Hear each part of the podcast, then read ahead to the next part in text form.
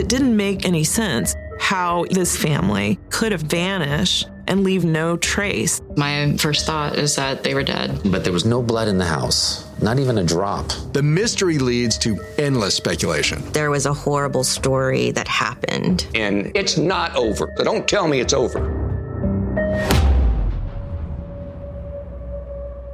Im November 2009 erfüllt sich ein Ehepaar den Traum seines Lebens. Es bezieht ein großes, gemütliches Haus in einer ruhigen Kleinstadt namens Fallbrook in Südkalifornien.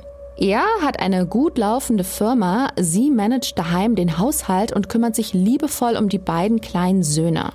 Eigentlich scheint alles perfekt, bis die vierköpfige Familie plötzlich aus heiterem Himmel verschwindet.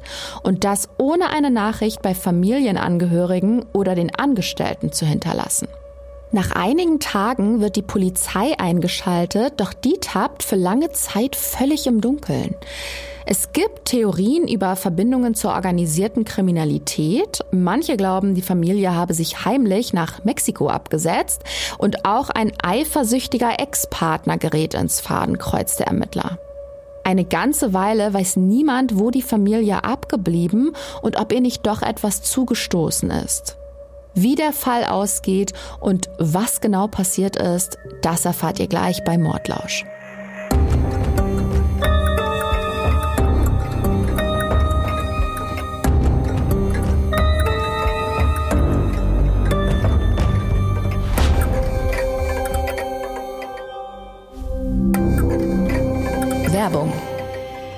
Crime Podcasts sind ja extrem angesagt und das zu Recht, wie ich finde. Für alle Fans von echten Verbrechen, die auch unterwegs nicht auf eine spannende Geschichte verzichten wollen, sind Podcasts natürlich perfekt. Aber nichts geht über einen entspannten Fernsehabend oder ein Wochenende lang Binge-Stream. Und da kommt unsere neueste Empfehlung ins Spiel. Mit Discovery Plus ist nämlich ein neuer Streaming-Dienst an den Start gegangen, der euch mit Real-Life-Entertainment versorgt. Die Auswahl an True Crime-Formaten lässt eure Herzen ganz bestimmt höher schlagen. Von dunklen Geheimnissen, Lügen und Skandalen wie Queen of Meth oder Ken und Barbie Killers bis hin zu berühmten Verbrechen wie Lady Gucci, Mordlausch-Fans Fans kommen bei Discovery Plus voll auf ihre Kosten. Das Ganze gibt es schon ab 3,99 Euro im Monat, also geht jetzt auf discoveryplus.de und stöbert durch das riesige True Crime Angebot. Wir wünschen euch eine angenehme Unterhaltung und natürlich findet ihr wie immer alle Infos auch nochmal in unseren Show Notes. Hallo und herzlich willkommen. Ich freue mich, dass ihr wieder dabei seid. Ich bin Golna und ich habe heute einen super rätselhaften True Crime Fall für euch im Gepäck. Wie jede Woche haben mein Liebesteam und ich dafür jede Menge Nachforschungen angestellt, um euch mit allen wichtigen Infos und Details zu versorgen. Außerdem kommen in dieser Folge wieder Menschen zu Wort, die direkt mit dem Fall zu tun haben und uns Fakten aus erster Hand liefern können. Vorab noch eine Triggerwarnung.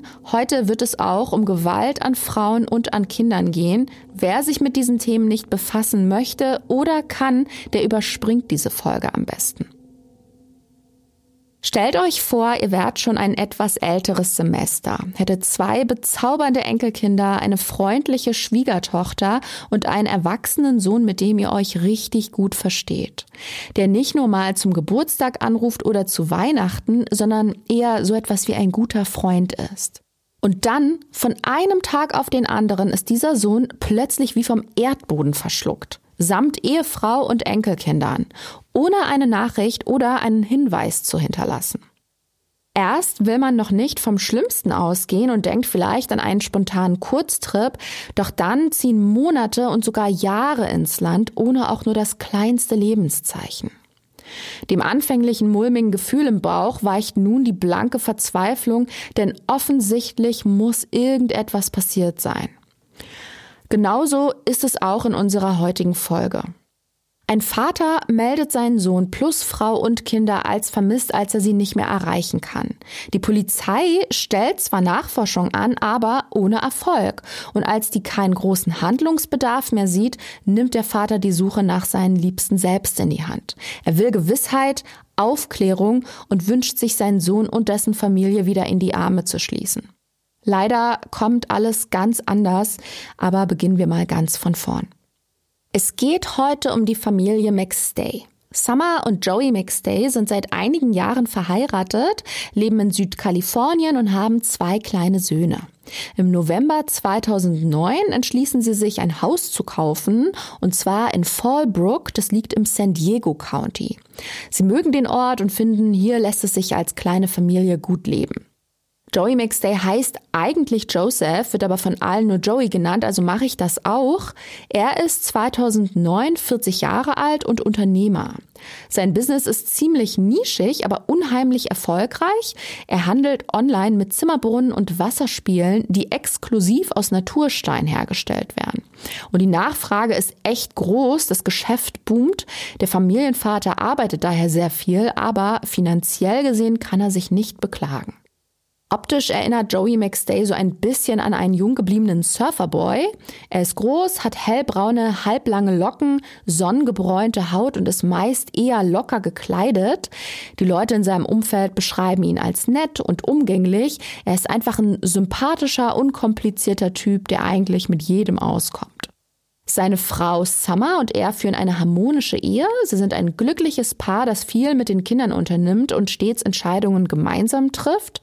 Summer ist drei Jahre älter als Joey. Sie ist eine hübsche, sportliche Frau mit braunen, wachen Augen und langen, dunklen, glatten Haaren. Auf mich wirkt sie um einiges jünger.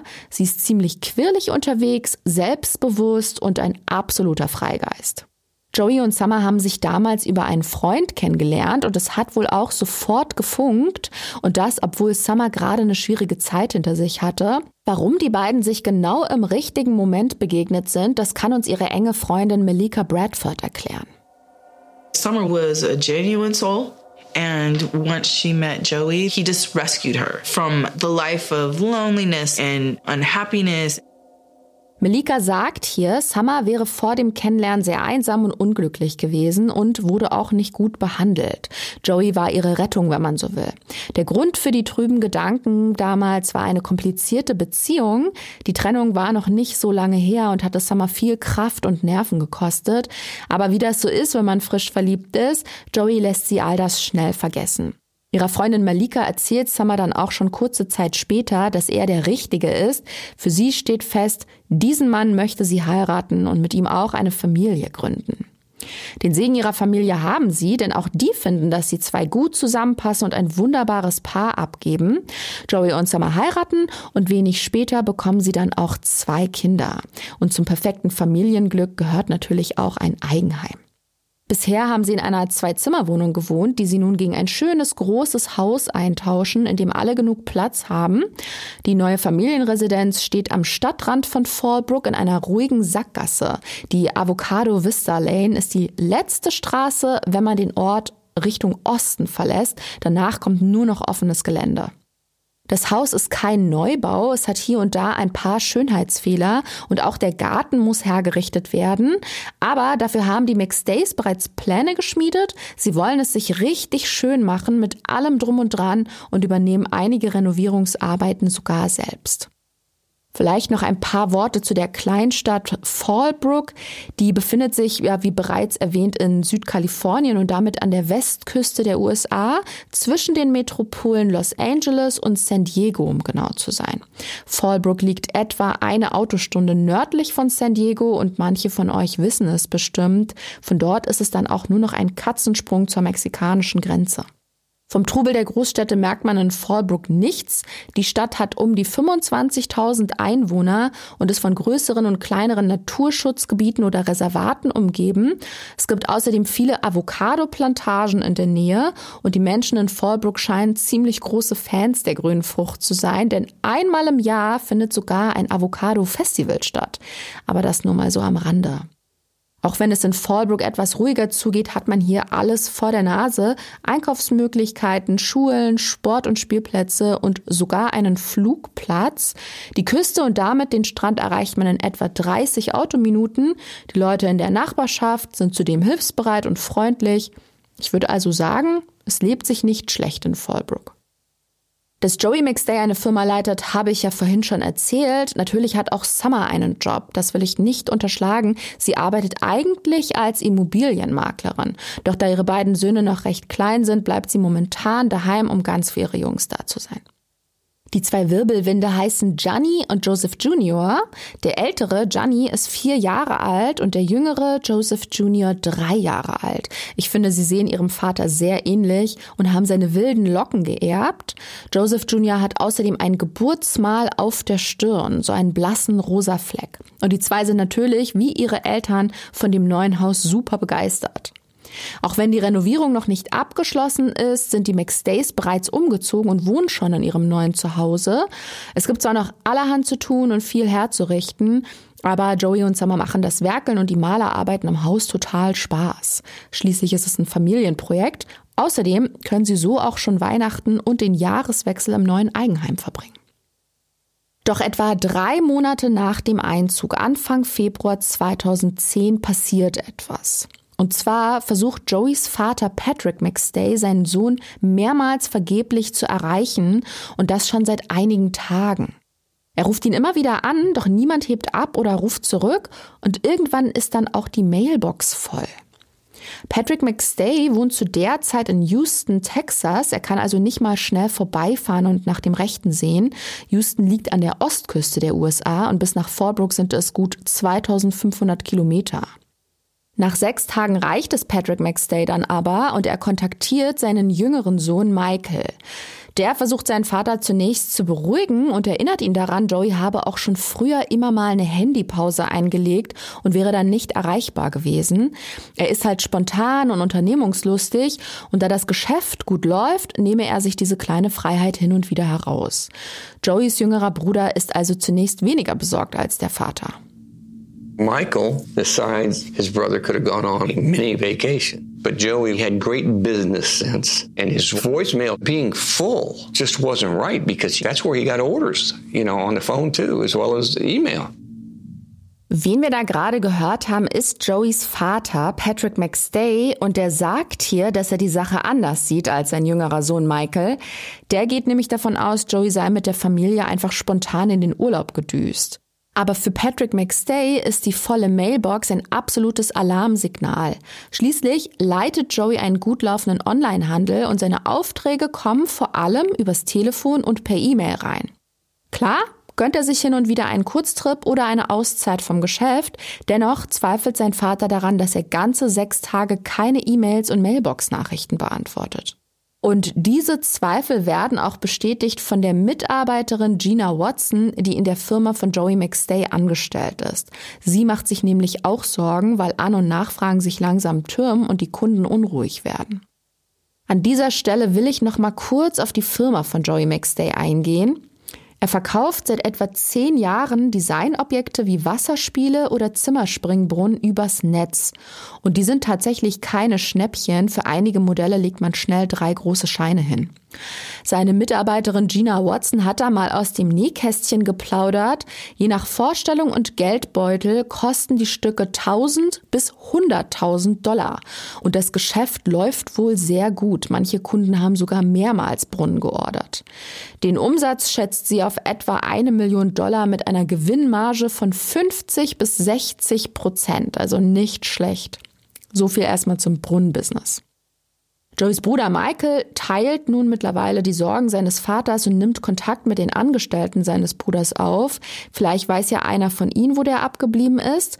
Und darunter ist auch der Admin der Firmenseite, Dan Kavanaugh. Aber auch der kann keine Hinweise liefern, wo Joey stecken könnte. Am 13. Februar 2010 will sich Michael McStay nun selbst ein Bild machen, was da vor sich geht.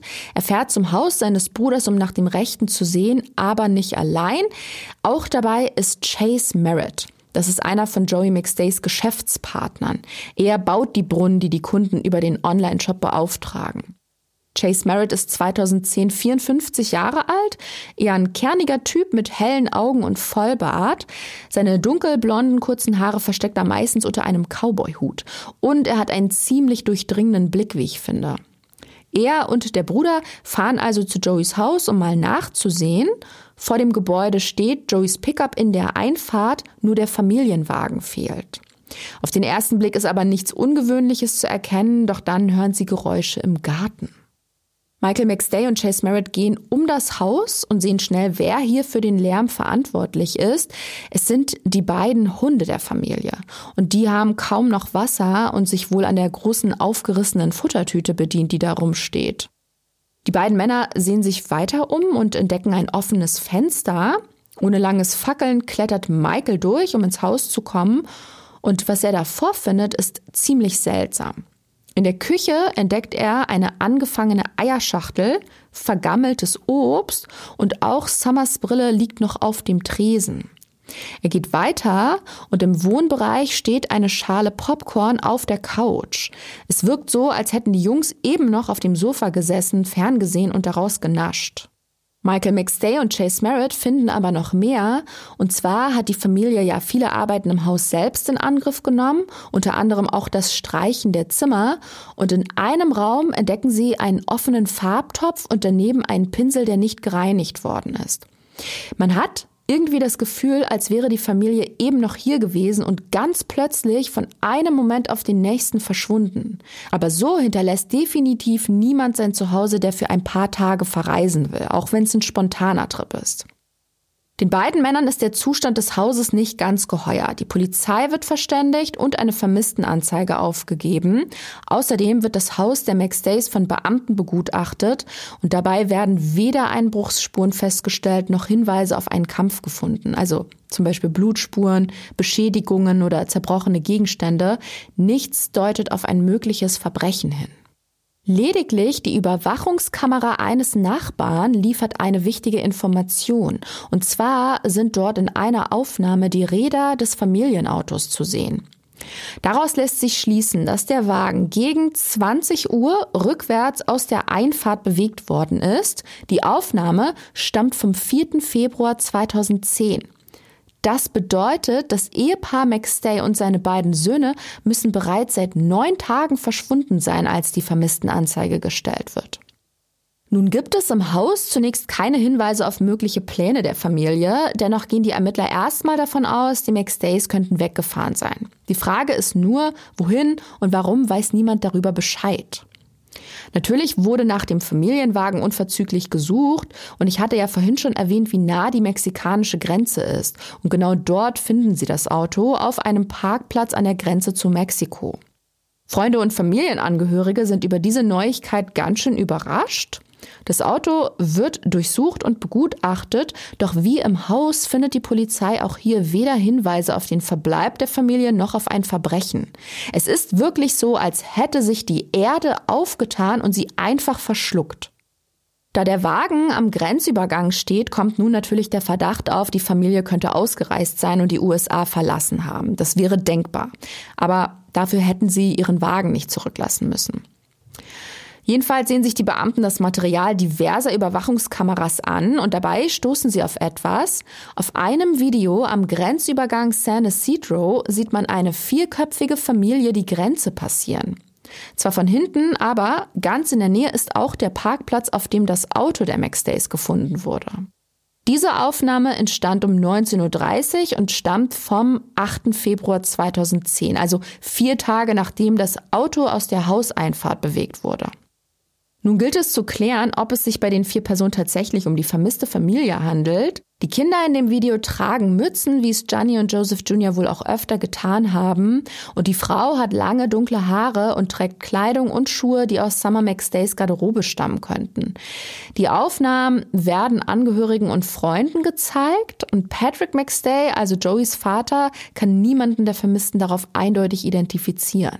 Die Aufnahmen sind nicht sonderlich gut und man sieht keine Gesichter, sondern nur die Silhouetten von hinten. Einem guten Bekannten von Joey McStay werden die Aufnahmen auch gezeigt und er kommt zu einem ganz ähnlichen Schluss. It was really kind of grainy. It wasn't very clear. I said I think it might have been 50-50 for me. Joeys Freund sagt hier, dass auch er das Video unscharf findet und nicht klar sagen kann, ob es sich hier wirklich um Joey und seine Familie handelt. Ob die Aufnahme am Übergang bei San Isidro die Max Days zeigt oder nicht, bleibt also unklar, aber für die Angehörigen und Freunde ist es sehr unrealistisch. Was übrigens auch dagegen spricht, sind die zwei Familienhunde. Die McStays haben ihre Haustiere geliebt und sie überall mit hingenommen. Es ist ziemlich abwegig, dass sie die einfach so zurückgelassen hätten. Ich habe mich ja gefragt, wer die Tiere überhaupt versorgt hat, nachdem die McStays fort sind. Die Hunde sind ja tagelang allein im Garten gewesen, aber die Nachbarn haben sie wohl irgendwann bellen gehört und sich dann gekümmert, dass sie Wasser und Nahrung bekommen. Später hat sie dann Joeys Bruder Michael McStay zu sich genommen. Gut, also den Überwachungsaufnahmen des Nachbarn zufolge haben die McStays ja am 4. Februar 2010 ihr Heim verlassen. Die Polizei hat bisher nur wenig Anhaltspunkte, versucht aber den letzten Tag im Haus zu rekonstruieren. Joey McStay hat meistens im Homeoffice gearbeitet, deshalb hat die Familie häufig den Luxus, den Tag gemeinsam verbringen zu können. Am 4. Februar hat Joey aber auswärts noch einen geschäftlichen Termin. Und zwar hat er sich mit seinem Geschäftspartner Chase Merritt zum Mittagessen getroffen. Und während ihr Mann unterwegs war, hat Summer daheim mit ihrer Schwester telefoniert. Also an sich ein ganz normaler Tag ohne besondere Vorkommnisse. Aus den Handydaten geht noch hervor, dass kurz nach 20 Uhr ein Anruf von Joeys Mobiltelefon getätigt wurde, vermutlich von ihm selbst, aber ganz genau weiß man das natürlich nicht. Die gewählte Nummer ist die von Chase Merritt. Die Ermittler prüfen das und Merritt sagt ihnen, er sei nicht rangegangen, weil er mit seiner Freundin gerade einen spannenden Film geguckt hat. Er habe den Anruf erst später gesehen. Es ist aber auf jeden Fall der letzte Anruf, der von diesem Handy rausgeht und damit das letzte Lebenszeichen der Max Days. Was die Polizei außerdem unternimmt, ist eine zweite Hausdurchsuchung. Am 19. Februar 2010 wird das Haus der McStays gründlich unter die Lupe genommen. In diesem zweiten Durchlauf gehen die Beamten um einiges akribischer vor. Die Polizei von San Diego hofft so, den McStays endlich auf die Spur zu kommen. Man will nichts unversucht lassen, die Familie aufzuspüren. Dabei werden auch die Daten auf Summers Computer ausgewertet. Und hier stellt sich heraus, dass sie im Internet recherchiert hat, welche Dokumente Kinder für die Einreise in ein anderes Land benötigen. Und nicht nur das, auf ihrem Rechner befindet sich auch ein Sprachlernprogramm für Spanisch. Mit dem abgestellten Familienwagen nahe der Grenze und den Wagenaufnahmen am Grenzübergang sehen die Ermittler hier nun ihre Annahme bestätigt, die Familie habe sich nach Mexiko abgesetzt. Die Polizei von San Diego gibt daraufhin eine öffentliche Stellungnahme ab. Darin heißt es, man gehe davon aus, die McStays seien mit großer Sicherheit nach Mexiko ausgereist. Ihr könnt euch sicherlich denken, wer davon gar nicht begeistert ist, und das ist Joeys Vater Patrick McStay. Der fällt nämlich aus allen Wolken, als er das hört. I couldn't believe it. They say they voluntarily left, went to Mexico. For whatever reason, they walked off into the moonlight and just walked away. Seine Entrüstung ist, finde ich, ziemlich deutlich rauszuhören. Er kann es einfach nicht fassen, dass die Polizei davon ausgeht, sein Sohn habe mit Frau und Kindern die Staaten einfach so verlassen, in einer Nacht- und Nebelaktion, ohne den Angehörigen Bescheid zu geben. Sein Sohn Michael und er wollen sich damit nicht abfinden. Sie nehmen ab jetzt die Suche nach der verschwundenen Familie selbst in die Hand. Michael McStay erstellt dafür eine Website, auf der veröffentlicht er Fotos und die Geschichte seines Bruders und bittet die Öffentlichkeit um Mithilfe. Jeder, der etwas über das Verschwinden von Joey wissen könne, solle sich bitte melden, bei ihm oder bei der Polizei. Und erst durch diese Internetseite wird der Fall über die Grenzen Kaliforniens hinaus bekannt. Unter anderem sieht eine Journalistin den Aufruf und wendet sich danach an die Polizei von San Diego, um mehr zu erfahren. Die Frau heißt Elaine Aradias, lebt in New York und schreibt damals für ein bekanntes Boulevardmagazin. Sie ruft also bei der Polizei an und da passiert etwas sehr Ungewöhnliches. Und zwar laden die Beamten sie zu einem Interview ein. Und in diesem Gespräch geben die Ermittler ihre bisherigen Erkenntnisse preis. In der Hoffnung, das rätselhafte Verschwinden der McStays endlich zu klären. Diese Elaine Aradias macht die Geschichte sehr betroffen und sie möchte den Angehörigen helfen. Sie schreibt dann auch eine Story darüber und die schlägt ein wie der Blitz. Nach der Veröffentlichung redet nach ihrer eigenen Aussage angeblich jeder in den USA über diesen mysteriösen Fall. Der Verbleib der Max Days wird nun also öffentlich diskutiert und wie das so ist, kommen damit zum Teil auch recht obskure Theorien und Spekulationen auf. Aber da niemand etwas Genaues weiß, ist natürlich auch alles denkbar. Eine der weniger obskuren Theorien bringt Probleme mit einem Drogenkartell ins Spiel. Joeys Firma hat ja hohe Gewinne eingefahren. Außerdem haben regelmäßig auch Transporte ins Ausland stattgefunden. Der Gedanke ist nun, ein Drogenkartell könnte Joey McStay unter Druck gesetzt haben, seine Ware in den Dekobrunnen zu verstecken. Der habe sich aber geweigert und da sowas meist üble Konsequenzen hat, sei er samt Frau und Kindern untergetaucht. Was in der Tat für diese Theorie spricht? Joey McStay hat vor einiger Zeit ein Grundstück in Belize erworben. Belize ist ein kleiner Küstenstaat in Mittelamerika direkt am Karibischen Meer. Da er leidenschaftlicher Surfer ist, wollte er irgendwann mit Summer und den Kindern umsiedeln und sich dort niederlassen. Und sein Vater, Patrick McStay, könnte sich durchaus vorstellen, dass Joey dieses Grundstück als Unterschlupf nutzen würde, falls die Familie denn wirklich auf der Flucht sei. Wie gesagt, es ist ja nur eine Theorie und rein hypothetisch.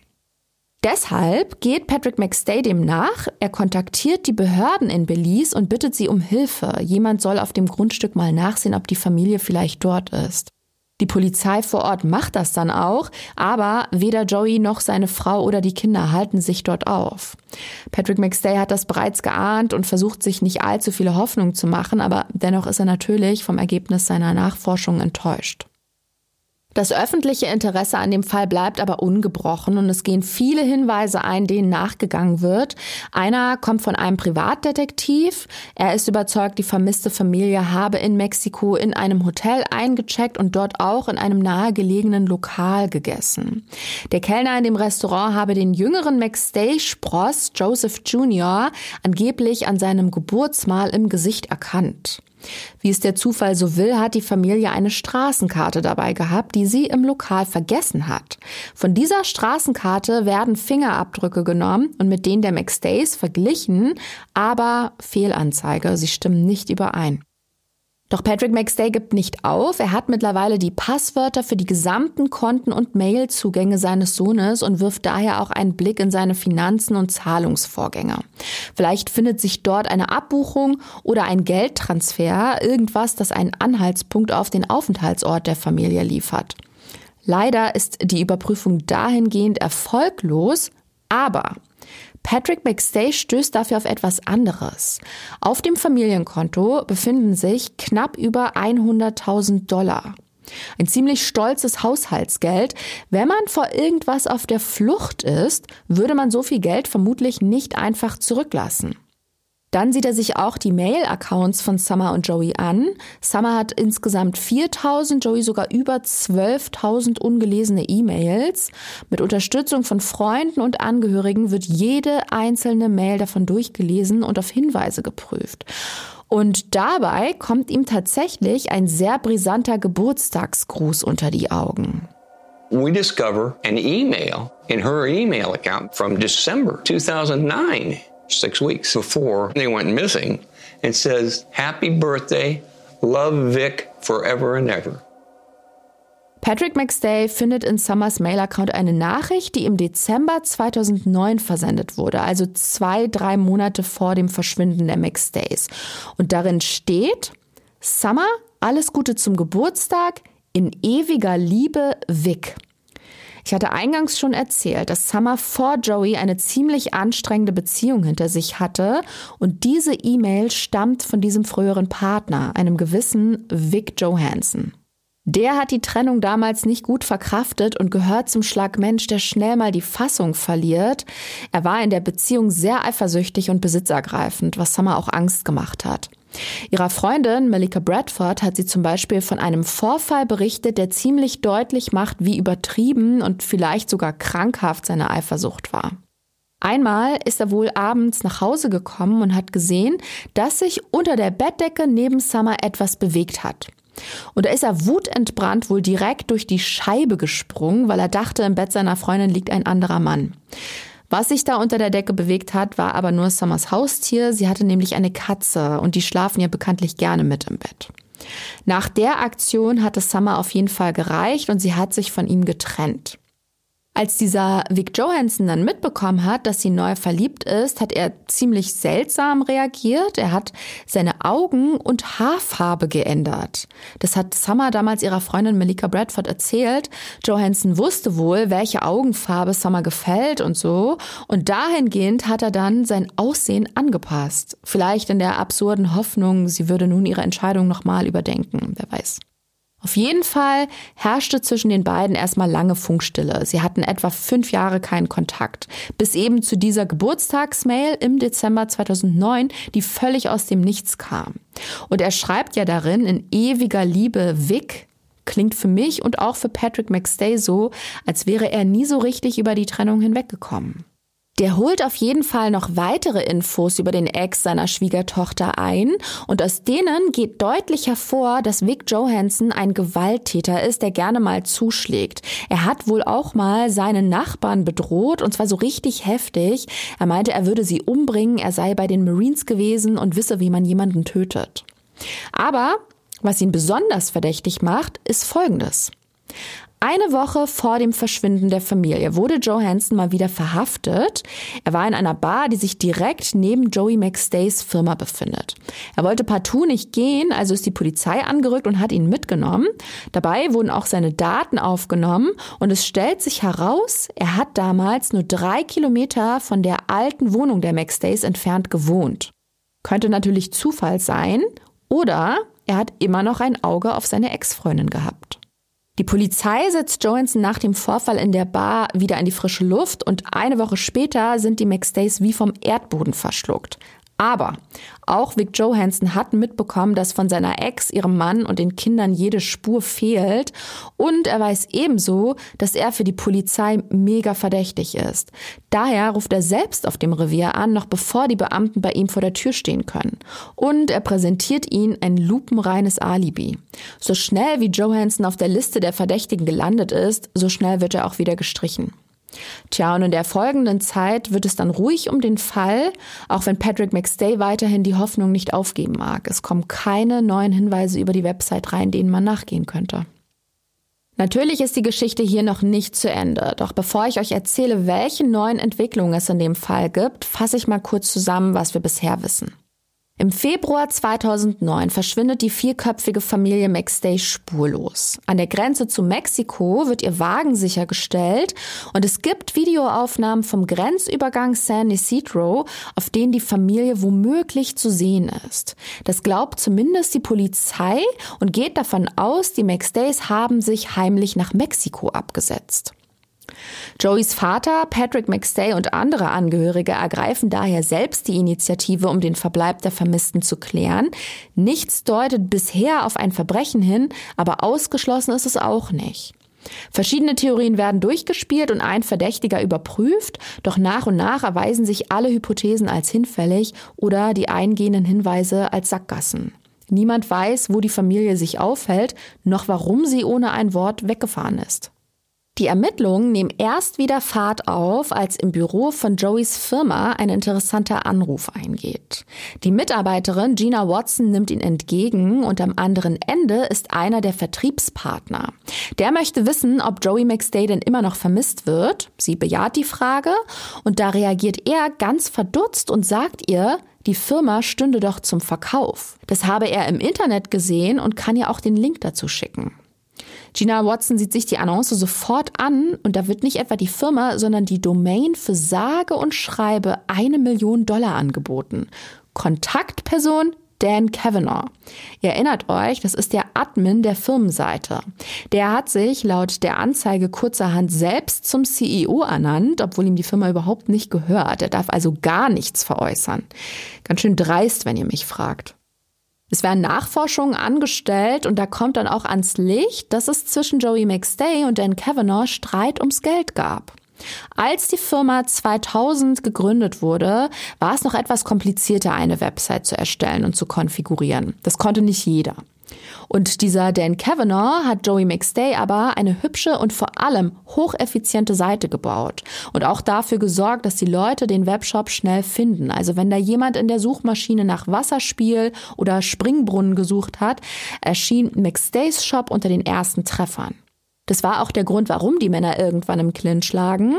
Kavanaugh war der Meinung, er würde mehr Geld und Anerkennung für seine Arbeit verdienen. Schließlich habe er großen Anteil am Erfolg der Firma.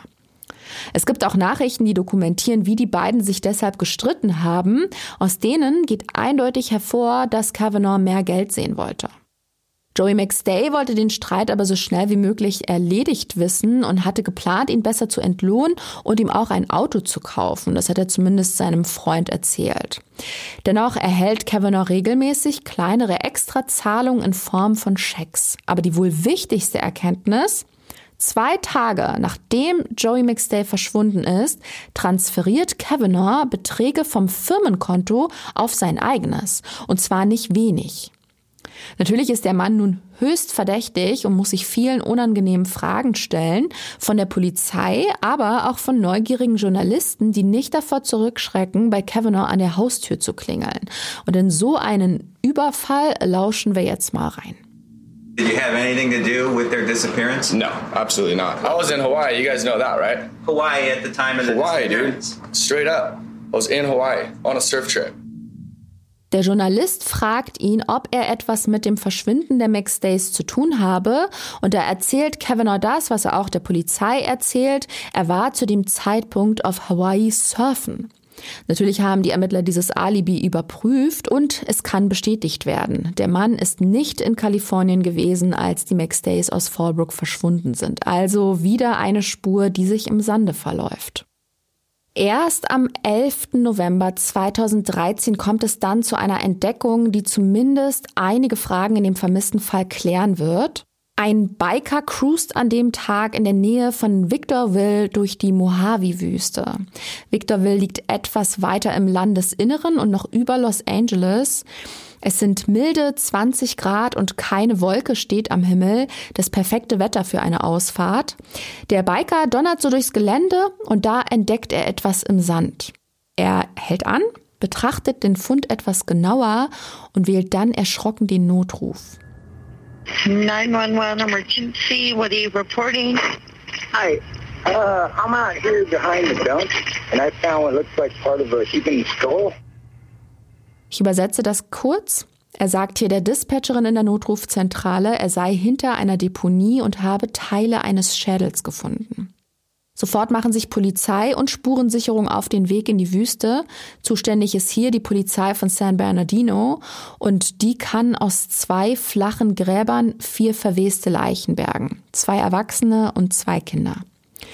Außerdem werden ein Vorschlaghammer sichergestellt, eine Kinderhose und eine Windel. Und schon vor Ort fällt den Beamten der schlimme Zustand der vier Leichen auf. Man kann deutlich erkennen, dass diesen Menschen etwas Schreckliches widerfahren sein muss. Die Obduktion bestätigt diesen ersten Eindruck dann auch. Es werden schwere Knochenfrakturen festgestellt, die vermutlich mit dem Vorschlaghammer zugefügt wurden. Bei einer Leiche finden die Gerichtsmediziner außerdem noch ein Kabel, das den Hals abschnürt. Die Verwesung ist, wie gesagt, schon sehr weit fortgeschritten und eigentlich handelt es sich hier nur noch um Skelette. Daher kann allein der Zahnstatus Aufschluss über die Identität der Toten geben. Kurze Zeit später steht auch fest, wer da gefunden wurde. Und ihr ahnt es sicher schon, die erwachsenen Opfer können als Summer und Joey McStay identifiziert werden. Die zwei toten Kinder als ihre Söhne Johnny und Joseph Jr. Man kann sich ausmalen, wie niederschmetternd diese Nachricht für die Angehörigen und Freunde gewesen sein muss. Alle sind geschockt, trauern und sind fassungslos, vor allem Patrick McStay. I had a gut feeling that I'd never see him again.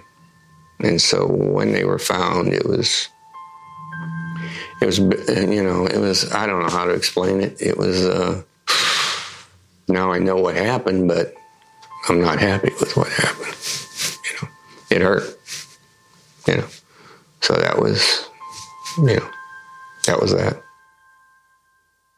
Er erklärt hier, sein Bauchgefühl habe ihm schon gesagt, dass er sie nie wiedersehen würde. Doch jetzt, wo man sie tot gefunden hat, ist es trotzdem schwer. Er weiß zwar, was mit ihnen passiert ist, aber diese Wahrheit ist mehr als schmerzhaft.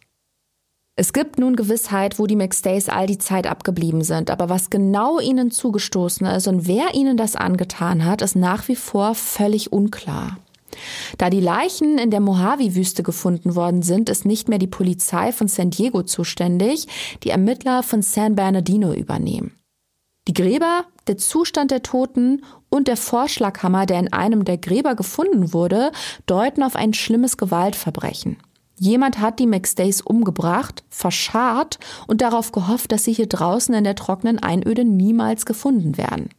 Die Polizei von San Bernardino muss folglich also keinen vermissten Fall lösen, sondern ermittelt nun in einem vierfachen Mord. Der Fundort der Leichen liegt etwa 160 Kilometer von Fallbrook entfernt, also vom Wohnort der Familie. Das Haus ist mittlerweile verkauft worden und die neuen Besitzer sind auch schon eingezogen. Sollte das Haus also der Tatort gewesen sein, wären alle potenziellen Spuren des Verbrechens verloren. Die Polizei muss sich mit den Fotos begnügen, die 2010 bei den Hausdurchsuchungen gemacht worden sind. Auf denen sind keine Anzeichen von Gewalt dokumentiert und die hätte es dem Zustand der Toten nach sicherlich gegeben oder zumindest Blutspuren. Daher geht die Polizei primär davon aus, dass die McStays nicht in ihrem Wohnhaus gestorben sind. Was aber auf dem Fotomaterial ersichtlich ist, ein Zimmer ist gerade frisch gestrichen worden. Es wäre also denkbar, der Täter könnte mögliche Blutspuren einfach überpinselt haben. Was sich die Polizei von San Diego damals nicht genau genug angeschaut hat, ist das Auto der Familie. Der Wagen, den man nahe der mexikanischen Grenze auf einem Parkplatz gefunden hat. Der wird nun über drei Jahre später von den Kollegen in San Bernardino auf DNA-Partikel untersucht, mit einem mehr oder weniger überraschenden Ergebnis. Es wird die DNA von jemandem aus Joey McStays unmittelbarem Umfeld nachgewiesen. Die von seinem Geschäftspartner Chase Merritt. Ihr erinnert euch vielleicht an ihn, den hatte ich eingangs vorgestellt. Er ist mit Joey McStays Bruder Michael damals im Februar 2010 zum Haus gefahren, um nach dem Rechten zu sehen. Die Ermittler fragen sich nun, wie seine DNA in das Auto gekommen ist. Es ist schließlich nicht seins, also schauen sie sich diesen Chase Merritt nochmal genauer an. Joey McStay war ja der kreative Kopf in der Firma. Er hat die Zimmerbrunnen und Wasserspiele für seine Kunden geplant und designt. Chase Merritts Aufgabe war die Realisierung dieser Entwürfe. Die beiden Männer hatten aber nicht nur rein geschäftlich miteinander zu tun, sie waren auch befreundet. Und das, obwohl Chase Merritt vor der Zusammenarbeit nicht unbedingt ein vertrauenswürdiger Kerl war. Ihm eilt damals ein gewisser Ruf voraus, denn Merritt hat eine ziemlich anrüchige Vergangenheit vorzuweisen. Er ist mehrfach straffällig geworden und wegen Einbruch, Diebstahl und wegen Hehlerei angeklagt und verurteilt worden. Das geht aus Gerichtsakten hervor. Warum Joey McStay das nicht abgeschreckt hat, kann damals auch seine frühere Mitarbeiterin Gina Watson nicht verstehen. Sie hat bei ihrem Chef deshalb nachgehakt. Chase Merritt had a name in the industry for being a bit of a scam artist. I directly confronted Joseph about Chase Merritt. You know, why are you working with this person? Do you know the reputation that he has? And Joseph said to me, I know that he's had some problems in the past, but I can change his ways and help him out. Auf ihre Nachfrage, wieso er mit diesem Gauner Geschäfte macht, hat Joey seiner Mitarbeiterin Folgendes erklärt. Merritts frühere Entgleisungen seien ihm durchaus bewusst, aber er möchte ihm eben helfen. Joey McStay glaubt an das Gute in diesem Mann und will ihm eine Chance geben. Er war eben ein großzügiger und netter Kerl und vermutlich ist es auch richtig daran zu glauben, Menschen könnten sich ändern. Die Sache ist aber, Chase Merritt hat noch ein weiteres Laster. Er ist spielsüchtig. Und diese Sucht verschlingt jede Menge Geld. Das leiht er sich wiederum bei seinem Geschäftspartner Joey McStay. Und das Ganze ist ein Teufelskreis. McStay hilft Chase Merritt immer wieder mit kleinen und auch größeren Beträgen aus, doch statt seine Spielsucht in den Griff zu bekommen, verschlimmert sie sich dadurch natürlich nur noch mehr. Naja, und je besser die Firma damals läuft, umso häufiger fragt Chase Merritt nach Geld. So läuft das wohl eine ganze Weile. 2010 hat Merritt rund 30.000 Dollar Schulden bei seinem Geschäftspartner angehäuft und dem reicht es dann langsam. Joey McStay ist frustriert und merkt, dass es so nicht weitergehen kann. Daran hat wohl auch seine Frau Summer keinen geringen Anteil. Der stößt die Zockerei schon seit langem negativ auf. Sie findet, Merritt würde ihren Ehemann nur ausnutzen und sie will endlich einen Schlussstrich. Joey sollte keine weiteren Geldsummen an Merritt verleihen. All das wissen wir durch die frühere Mitarbeiterin Gina Watson, die darüber mal in einem Interview geredet hat. Ob es damals um die Schulden geht, liegt nahe, ist aber nicht ganz sicher. Auf jeden Fall treffen sich Joey McStay und Chase Merritt kurz bevor die Familie verschwindet und zwar am 4. Februar 2010 in einem Ort namens Rancho Cucamonga. Dort hat Chase Merritt damals gewohnt. Rancho Cucamonga habe ich ehrlich gesagt noch nie gehört und direkt mal nachgeschaut. Das Städtchen liegt genau zwischen Fallbrook und Victorville, jeweils etwa eine Autostunde entfernt, also auf halbem Weg zwischen dem Zuhause der McStays und dem Fundort der Leichen. Durch eine Funkzellenabfrage weiß die Polizei, dass sich einen Tag später Merritts Handy in der Nähe des Leichenfundorts eingeloggt hat. Seine Schwester wohnt wohl nur wenige Kilometer entfernt und er selbst hat als Kind in der Gegend gelebt. Er kennt dieses einsame Fleckchen Erde sehr gut. Er könnte sich hier also leicht eine abgelegene Stelle gesucht haben, um ungestört zwei flache Gräber auszuheben und vier Leichen darin zu vergraben. Das ist natürlich erstmal nur eine kühne Unterstellung, zu der kommt es aber, da noch mehr herausgefunden wird. Nachdem die McStays verschwunden sind, hat er sich elektronische Schecks über das Geschäftskonto ausgestellt. Insgesamt 21.000 Dollar. Es ist die Summe der Dinge, die Chase Merritt nun zu einem Top-Verdächtigen macht, aber vor allem die gefundenen DNA-Spuren im Auto. Mit den Handydaten und dem veruntreuten Geld besteht nun der hinreichende Verdacht, er könnte der Mörder der vierköpfigen Familie sein. Und Merritt wird dann am 7. November 2014 auch festgenommen. Für Joey McStays Vater ist das einerseits natürlich eine große Erleichterung, aber auch ein doppelter Schlag in die Magengrube. Sein Sohn ist nicht nur tot, er und seine Familie wurden allem Anschein nach auch noch von jemandem getötet, der ihnen nahe stand. Und das ist nicht das Schlimmste.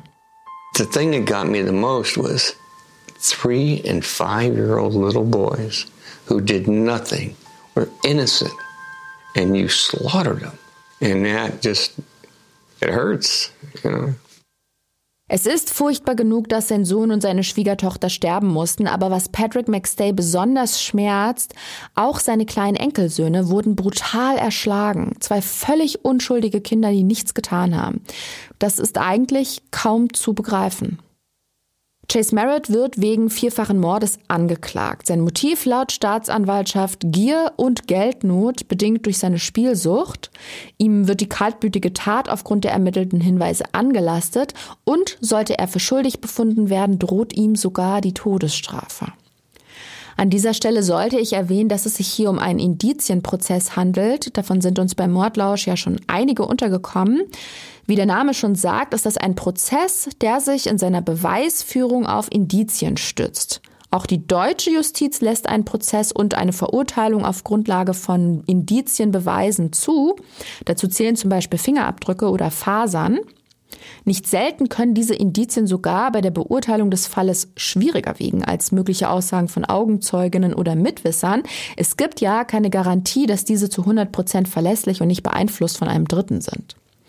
Oft geht es bei Indizienprozessen um die Gesamtwirkung der einzelnen Hinweise und ob ihr Zusammenspiel überzeugend für das Gericht ist oder in den USA auch für die Geschworenen.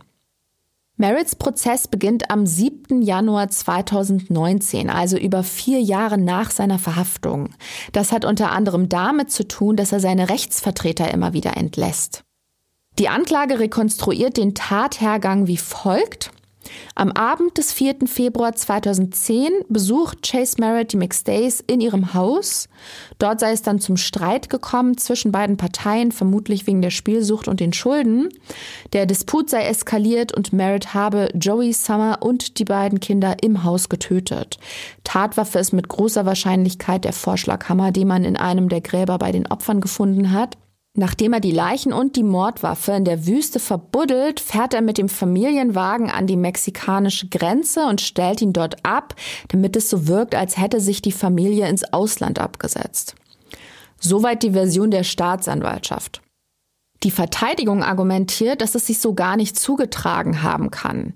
Die Verletzungen der Opfer waren furchtbar. Sie alle weisen Spuren von stumpfer Gewalteinwirkung am Kopf auf. Es muss also ein Blutbad gewesen sein. Die Polizei von San Diego hätte folglich damals Blutspritze am Haus finden müssen. Hat sie aber nicht. Man kann kein so brutales Verbrechen verüben, ohne irgendwelche Spuren zu hinterlassen. Für die Verteidigung widersprechen sich die bestehende Beweislage und Vorwürfe. Vor allem die DNA-Spuren könne man laut Merritts Anwälten auch anders auslegen. Darauf komme ich gleich nochmal zu sprechen. Seine Anwälte wissen, wenn es um ein so schreckliches Verbrechen wie ein Familienmord geht, verlangen die Menschen nach einem Schuldigen. Zumal in unserem Fall die vier Opfer auf so furchtbare Art ums Leben gekommen sind. Doch es gibt eben keine Zeugen oder klare Beweise, die Chase Merritt eindeutig der Tat überführen. Nur belastende Hinweise, sogenannte Beweisanzeichen. Chase Merritt streitet vor Gericht außerdem alle Vorwürfe vehement ab. Die Staatsanwaltschaft muss jetzt zusehen, die durchaus berechtigten Zweifel an seiner Schuld auszuräumen. Sie muss darlegen, dass er es getan hat, obwohl kein klarer Beweis existiert, sondern nur eine Fülle an Indizien.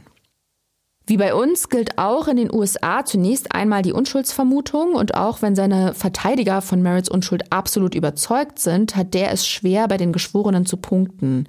Sie müssen versuchen, die Indizien zu entkräften, die gegen ihren Mandanten sprechen. Zum Beispiel die DNA-Spuren, die im Auto der McStays gefunden wurden.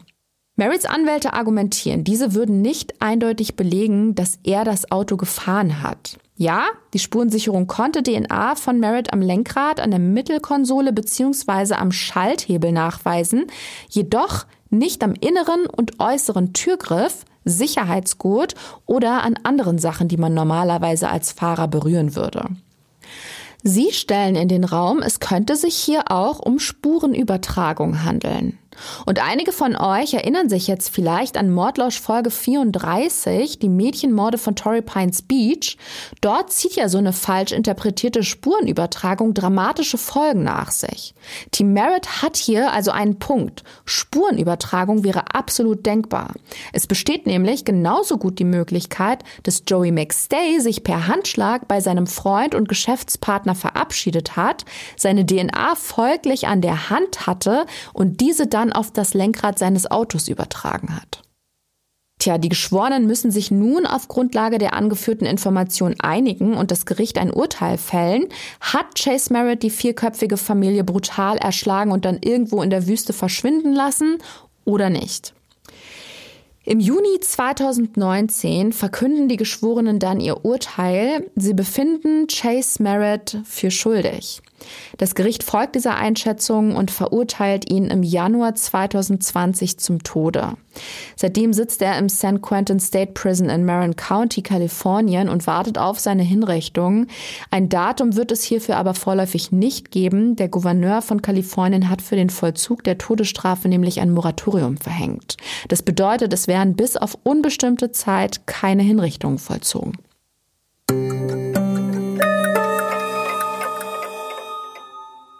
Es ist ein Fall, der allen Beteiligten sehr nahe gegangen ist. Den Anwälten des Angeklagten, die ihren Mandanten bis heute für unschuldig halten, den Journalisten, die über den Fall und den Prozess berichtet haben und natürlich besonders den Freunden und Angehörigen der Toten. Patrick McStay hat, wie er selbst sagt, nicht nur seinen Sohn, er hat auch seinen besten Freund verloren. Trotz all der Trauer versucht er ihn als den großartigen Mann in Erinnerung zu behalten, der er war. Joey war ein außergewöhnlicher Mensch. Er wollte nichts anderes als ein guter Vater, ein guter Ehemann und ein guter Ernährer sein. Ja, und Chase Merritt, der beteuert bis heute seine Unschuld. Joey McStay sei sein Freund gewesen, er hätte ihm niemals etwas angetan. Nur konnte er, wie wir gesehen haben, weder die Geschworenen noch den Richter davon überzeugen.